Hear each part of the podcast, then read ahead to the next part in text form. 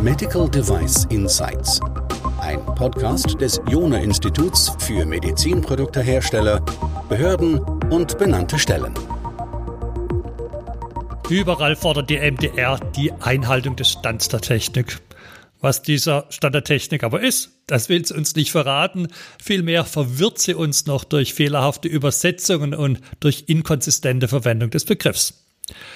In dieser Ausgabe des Podcasts Medical Device Insights schauen wir uns an, was der Stand der Technik ist, wie er sich vom Stand der Wissenschaft unterscheidet und wie Sie diesen Stand der Technik auch bestimmen können. Dazu haben wir auch einen Gast eingeladen, der nichts anderes macht im Rahmen seiner Forschung, als genau sich um diese Translation zu kümmern. Ich bin Christian Jona, Leiter des Jona-Instituts und heiße ganz herzlich willkommen. Die MDR, wie gerade gesagt, fordert, dass wir den Stand der Technik bestimmen und dann an den verschiedenen Stellen auch berücksichtigen. Das geht zum Beispiel darum, die Leistungsanforderungen an die Produkte zu formulieren, die eben diesem Stand der Technik genügen müssen. Auch wenn es darum geht, das Nutzen-Risiko-Verhältnis zu bestimmen, das heißt die Risikoakzeptanzkriterien festzulegen, dann heißt es Standardtechnik bestimmen. Das gleiche gilt es bei der Softwareentwicklung zu beachten, bei der Planung und Durchführung klinischer Bewertungen, beim Erstellen klinischer Prüfpläne und so weiter. An vielen, vielen Stellen verlangt also die MDR und die IVDR in gleicher Weise, diesen Stand der Technik zu bestimmen und einzuhalten. Ja, was ist jetzt die Schwierigkeit dabei? Die erste Schwierigkeit besteht darin, dass die MDR und die IVDR diesen Begriff überhaupt nicht definieren. Schlimmer noch, sie verwenden ihn in völlig inkonsistenter Weise, sprechen manchmal vom Stand Technik, manchmal vom neuesten Stand der Technik, an anderen Stellen vom allgemein anerkannten Stand der Technik und da gibt's auch noch den gegenwärtigen Stand der Technik. Wenn man dann endgültig verwirrt ist und hofft, sich in der englischen Originalausgabe Klarheit zu verschaffen, wird man feststellen, dass die gar nicht genau dazu passt. Also auch die Übersetzungen ins Deutsche sind zumindest inkonsistent. Es gibt auch noch weitere Probleme, nämlich dadurch, dass die MDR derzeit keine harmonisierten Normen hat, ist dieser Stand der Technik auch nicht wirklich festgelegt. Und die benannten Stellen konnten sich bisher auch noch nicht darauf einlassen, hier eine klare, verbindliche Aussage zu treffen, ob jetzt beispielsweise immer die neuesten Normen anzuwenden seien oder vielleicht nur die Normen, die für eine Harmonisierung später mal vorgesehen sind. Also, wir haben einige Probleme dabei, herauszufinden, was der Stand der Technik eigentlich ist. Jetzt kommt zum Glück etwas Rettung, nämlich in Form der ISO 14971 in der dritten Ausgabe. Diese dritte Ausgabe ergänzt nämlich die Definition des Stands der Technik und ich zitiere, dieser umfasst die gegenwärtig und allgemein anerkannte gute Praxis bei Technologie und Medizin. Standardtechnik bedeutet nicht unbedingt die technisch fortgeschrittenste Lösung. Der hier beschriebene Standardtechnik wird mitunter als allgemein anerkannter Stand der Technik bezeichnet. Ende des Zitats.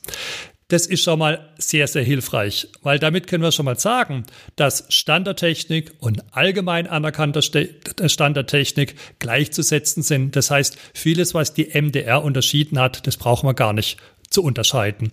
Und auch wichtig festzustellen ist, dass der Stand der Technik nicht das allerneueste, also wie sie es das nennt, der technisch fortgeschrittenste Lösung entsprechen muss. Das vereinfacht es ein bisschen.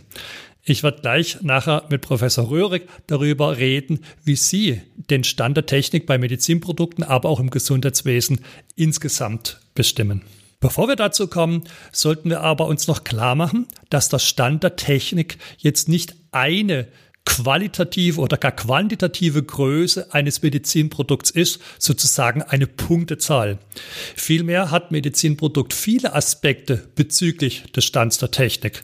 Das betrifft vor allem der Nutzen des Produkts, die Sicherheit des Produkts und die Leistungsfähigkeit dieses Produkts. Und man sieht, dass jeder dieser drei Aspekte wiederum aus mehreren Teilaspekten bestehen kann. Es wird möglicherweise eben nicht nur einen Nutzen, sondern mehrere Nutzen geben. Es wird wahrscheinlich nicht nur einen Leistungsparameter geben, sondern viele. Und es wird auch verschiedene Aspekte geben, bezüglich derer das Produkt sicher sein muss. Beispielsweise muss es sicher sein, vielleicht gegen EMV-Strahlung, also gegen eine Emission. Es muss sicher sein gegen ein Fallenlassen dieses Produkts und so weiter. Das heißt, wenn wir Produkte miteinander vergleichen, müssen wir diese verschiedenen Aspekte gegeneinander abwägen. Eine Möglichkeit, es darzustellen, ist vielleicht über so eine Art Radar-Chart. Und im aktuellsten Beitrag im Institutjournal beziehungsweise bei uns auf der Webseite können Sie sich ein Beispiel für dieses Radar-Chart auch mal ansehen. Bevor ich jetzt aber gleich Rainer Röhrig interviewen werde und ihn fragen werde, wie Sie den Stand der Technik bestimmen und wie der auch im Gesundheitswesen bestimmt wird, noch ein letzter Gedanke. Es ist nicht richtig zu glauben, dass immer das Allerneueste, also Richtung Stand der Wissenschaft, Bestes sei. Denn wie wir gerade gelernt haben, ist der Stand der Technik bezüglich Nutzen, Sicherheit und Leistungsfähigkeit zu beurteilen. Und oft geht bei diesen allerneuesten Produkten zwar der Nutzen gegebenenfalls hoch und vielleicht auch die Leistungsfähigkeit, aber oft eben auch zu Lasten der Sicherheit. Und da wir Hersteller eben das optimale Maß an Nutzen Leistungsfähigkeit auf der einen Seite und Sicherheit auf der anderen Seite gewährleisten müssen, kann es sein, dass eben diese allerneuesten Produkte oder die allerneuesten Technologien nicht notwendigerweise die besten sind. Und jetzt wird Zeit, dass wir Rainer Röhrig interviewen und hören Sie selbst. Ich habe jetzt bei mir den Rainer Röhrig, der an der Uni Aachen eine Professur hat. Rainer, könntest du dich ganz kurz vorstellen, damit unsere Hörer wissen, mit wem ich hier sprechen darf? Ja, hallo Christian. Ich bin Professor für medizinische Informatik an der RWTH Aachen und wir beschäftigen uns hier auch schwerpunktmäßig mit der Translation und arbeite da auch im Vorstand des Translationszentrums oder besser gesagt des Centers for Translational and Clinical Research der RWTH Aachen mit. Damit bist du natürlich der absolut ideale Ansprechpartner, um das Thema Stand der Technik zu diskutieren. Ähm, die Hörer haben schon erfahren, dass es gar nicht so einfach ist, diesen Stand der Technik überhaupt zu definieren. Wie würdest du bei einem Medizinprodukt den Stand der Technik bestimmen? Hast du da vielleicht sogar ein Beispiel dafür? Also Stand der Technik ist eigentlich einfach zu bestimmen, weil es ist das, was auf dem Markt verfügbar ist. Also das, was ich heute kaufen kann oder das, was heute in den Geräten schon eingebaut wird und damit vorhanden ist. Kannst du ein Beispiel noch dafür geben für Produkte, die jetzt Stand der Technik sind und vielleicht bei der Gelegenheit schon in die nächste Frage mit reingehen, wie sich dieser Stand der Technik vom Stand der Wissenschaft unterscheidet? Ich glaube, ich fange dann mal mit dem Stand der Wissenschaft an. Das ist das, mit dem wir Wissenschaftler, mit dem die Forscher und Entwickler sich beschäftigen, was aber noch nicht den Stand hat, dass ich es wirklich in den Markt bringen kann. Das sind zum Beispiel in der Software Algorithmen für wissensbasierte Systeme, wo ich zeigen kann, dass sie funktionieren, oder Geräte, wo ich im Tierversuch oder im Labor oder in einem Pilotprojekt zeigen kann, dass es bei einzelnen Produkten, die ich hergestellt bekomme, funktioniert. Und wo ich auch nachweisen kann, dass Wirkung oder dass die Erkenntnisse wissenschaftlich gesichert sind. Dann kommt der schwierige Schritt, weil dann muss ich ja noch herstellen, dass ich das nicht nur an einem Beispiel zeigen kann, sondern dass ich das auch in die Breite bekomme. Ich muss Fertigungsmethoden haben, um Produkte sicher herstellen zu können. Ja, denken wir an Impfstoff. Es ist schön, wenn wir jetzt einen Corona-Impfstoff hätten, den wir einmal hergestellt bekommen im Labor. Die große Aufgabe wird aber sein, ihn milliardenfach herzustellen, damit wir ihn auch wirklich in die Bevölkerung, in die Menschheit rausbringen können. Und dieser Schritt, wie weit kommen wir mit unserer Technologie, ist immer zu beachten, wenn wir über den Stand der Technik sprechen. Und dafür sind häufig noch, ist mehr erforderlich, als nur einmal eine Idee in einen Gegenstand oder in ein Stück Software umgesetzt zu haben. An was scheidet es äh, regelmäßig, dieser, diese Translation von dem Stand der Wissenschaft dann in die Technik mit rein? Also vereinfacht gesagt ist es, weil man nicht von vornherein dran gedacht hat, wie man das dahin bringen muss, weil wir Wissenschaftler sind ja häufig in der Grundlagenforschung verortet und sind erstmal nur auf den Erkenntnisgewinn aus. Sich nachher zu überlegen, wie kriege ich das wirklich in das Rollout, wie kriege ich das in den Markt, wie kriege ich das in die Verbreitung rein, braucht viele Dinge. Das eine sind natürlich die regulatorischen Anforderungen, über die jeder schimpft. Aber da gibt's aber noch viel mehr. Wenn ich zum Beispiel eine Software habe, die wissensbasierte oder auf einem wissensbasierten System beruht und Entscheidungen von Ärzten unterstützen soll, dann hilft mir das nichts, wenn mein Algorithmus super ist. Ich brauche auch Daten mit einer entsprechenden Qualität, auf denen dieser Algorithmus arbeiten kann. Ich brauche eine Infrastruktur, die dieses System dann beliefert. Als nächstes muss ich mir überlegen, vielleicht muss ich sie überall in jedem Krankenhaus anpassen. Der Aufwand der Installation eines Krankenhausinformationssystems ist durch die Anpassung an die Prozesse in jedes Krankenhaus fast aufwendiger, wenn man das Lifetime betrachtet, als die Lizenzgebühren, die man zahlt. Das heißt, man muss von Produktklasse zu Produktklasse gucken, aber die Breite des Marktes ist die große Herausforderung, nachher das wirklich dann umgesetzt zu bekommen. Du hast gerade gesagt, dass du jetzt genau in einem Bereich ähm, arbeitest, der, bei dem so diese Translation geht. Ähm, was macht ihr oder was bereitet ihr vor oder welche Tipps ähm, hättet ihr für diejenigen, die genau an dieser Nahtstelle sitzen und arbeiten, damit dieser Transfer gut funktioniert? Dahinter steht ein breites Team, unser Translationsmanagement. Und das erste ist, dass ein Forscher oder Wissenschaftler, der eine gute Idee hat und es vielleicht auch in der Grundlagenforschung schon die ersten Erfolge hat, vielleicht auch schon eine kleine Wirkung nachweisen konnte, dass der dann so früh wie möglich sich einen Plan macht. Wir nennen das bei uns einen Translationsmanagement-Plan, wo wir sagen, jetzt müssen wir uns überlegen, was sind jetzt die notwendigen Schritte, wenn man damit irgendwann einmal First to Patient Patient oder First to Human gehen möchte und wie muss man das machen, damit das dann auch später gegebenenfalls zu einer Zulassung und dann auch zu einem Markterfolg führen kann. Und da sind viele Bereiche erforderlich. Das eine, es deckt den ganzen regulatorischen Bereich ab. Das brauche ich dir nicht erklären, dass wir Eulen nach Athen tragen. Ähm, dann gibt es den betriebswirtschaftlichen Bereich, wo wir auch mit anderen Strukturen hier an der Universität kooperieren, die sich darauf spezialisiert haben. Und dann gibt es den Bereich, Bereich, wie muss ich den Erkenntnisgewinn jetzt nach und nach noch weiterentwickeln, um da hinzukommen.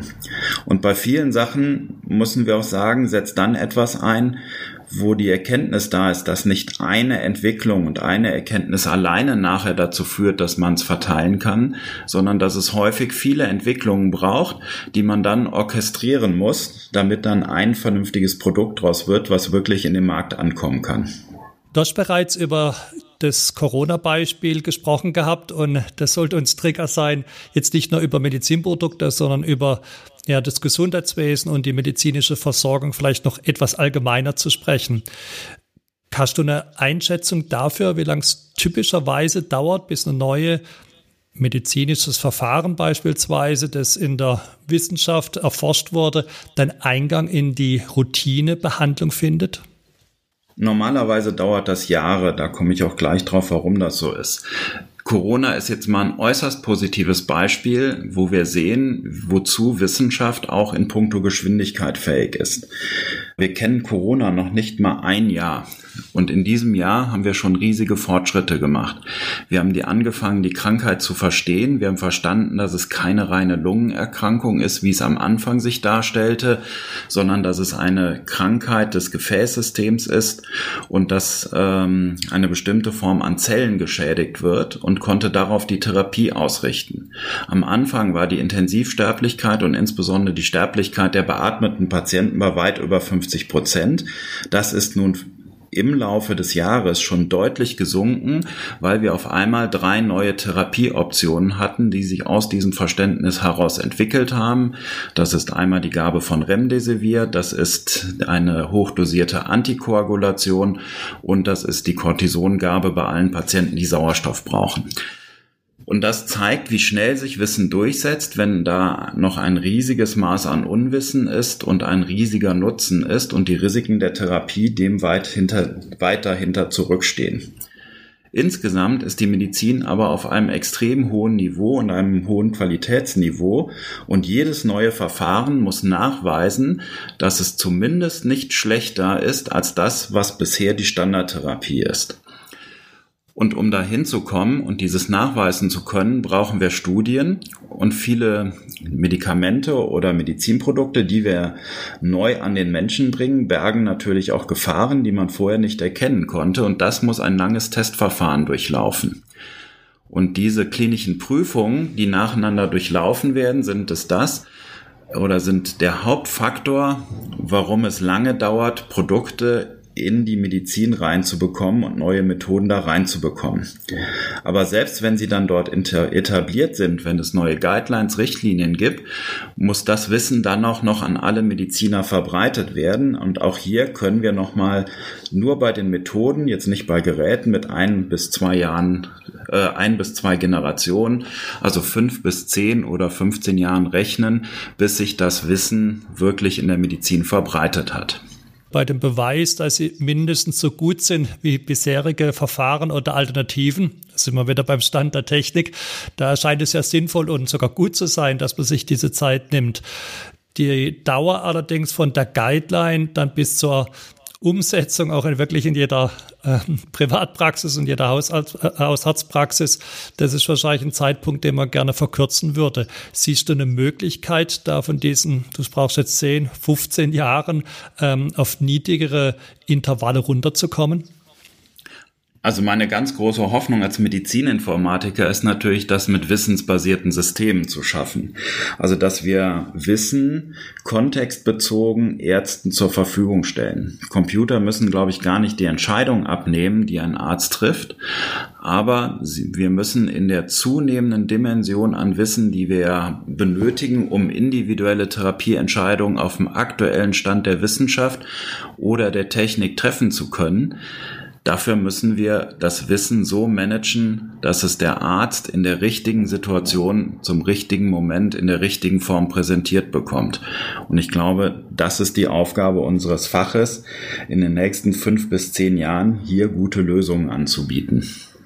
Und dann die Aufgabe der Medizinproduktehersteller, genau dieses Wissen auch aufzugreifen und in wirksame, nützliche und sichere Produkte zu überführen. Reinhard, vielen, vielen herzlichen Dank für diese spannenden Insights. Ja, ebenfalls vielen Dank für das Gespräch.